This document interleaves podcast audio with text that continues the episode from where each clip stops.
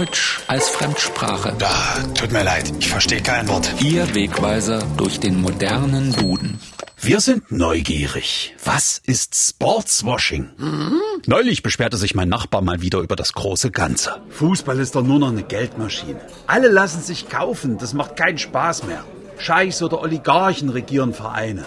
Dieses Sportswashing ist schmutzig. Sportswashing, das musste ich erstmal auseinandernehmen.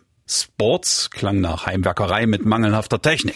Wie jetzt? Das Teil da kriegt ein Loch in die Wand. Na aber, Sports in einer Sekunde. Und Washing war entweder die halbe Stadt Washington oder es beschreibt jenen Moment, wenn einem beim Vortrag plötzlich die Worte fehlen. Unglaublich. Ich konnte den Text auswendig x-mal probiert.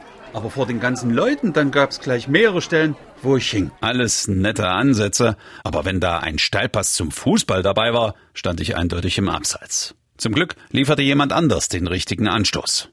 Die Stimme der Moderne. Sportswashing heißt so viel wie Sportwäsche.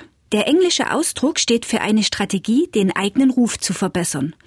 Sport ist allgemein populär und mit positiven Gedanken besetzt. Deshalb nutzen Regime oder Unternehmen Sportereignisse oder Vereine, um sich in besserem Licht zu präsentieren.